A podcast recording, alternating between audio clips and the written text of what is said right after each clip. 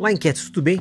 Vocês já perceberam que hoje a velocidade da mudança é cada vez maior? Quando a gente pensa no, no digital, por que existe tanta facilidade de se colocar versões, de você fazer uma inovação dos equipamentos, fazer novos lançamentos é, regularmente? Pode olhar até os celulares, né? Todo ano tem alguma novidade.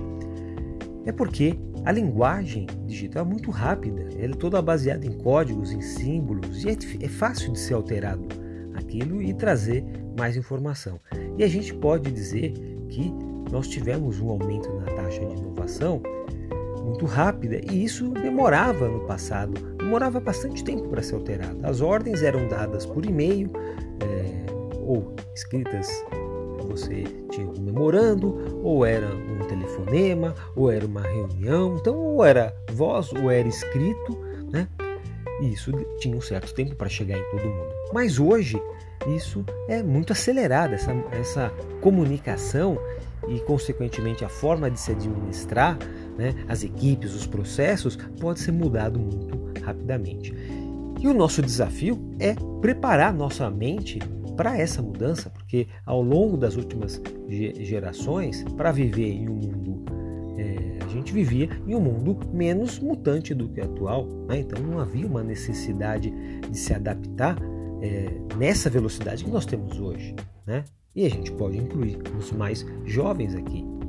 Hoje a gente ainda prepara muitas vezes os alunos para uma realidade que ainda não, que não existe mais, né? mas a gente ainda está apegado a muitos hábitos.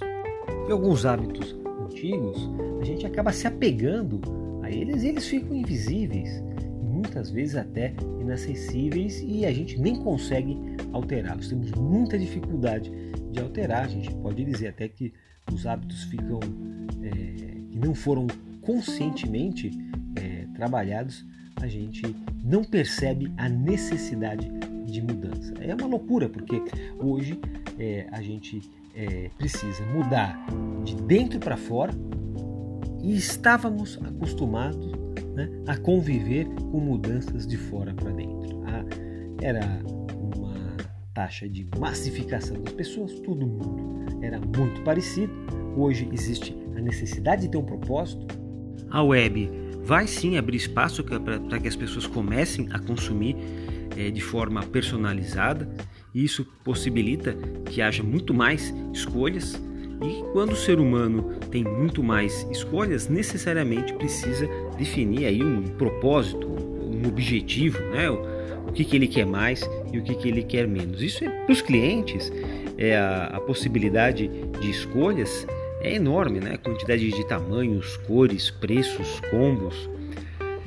E para quem lida com o cliente, né, é, a chegada da, da web também vai iniciar um forte movimento para que se tenha, para que as organizações tenham uma taxa de propósito, não só organizações, mas também as pessoas.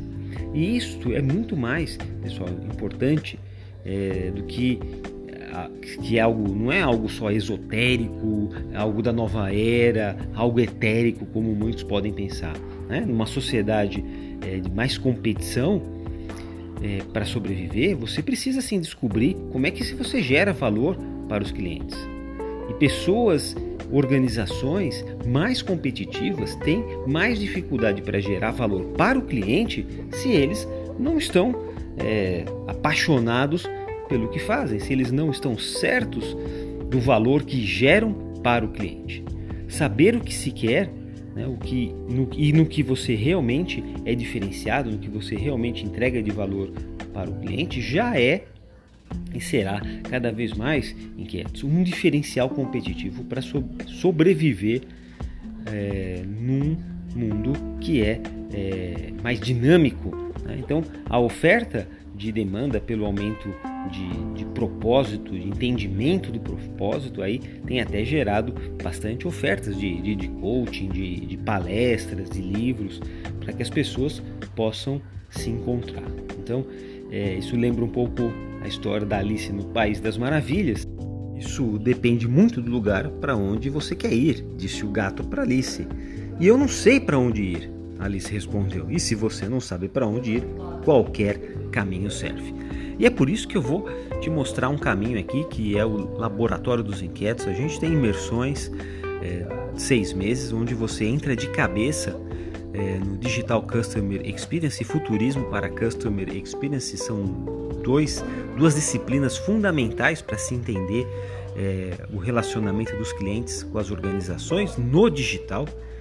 A gente tem dois tipos de mundos convivendo ao mesmo tempo: o mundo tradicional, em que você ainda pode encantar os clientes, os clientes são conhecidos, os mercados são parecidos, mas você tem que desbravar o mundo digital, onde as antigas regras não valem para essa nova realidade que é muito mais mutante. Para você conhecer esse e desbravar esse novo mundo, dê uma olhada nos links que eu vou deixar logo depois desse áudio e a gente vai se falando. Um forte abraço, até mais.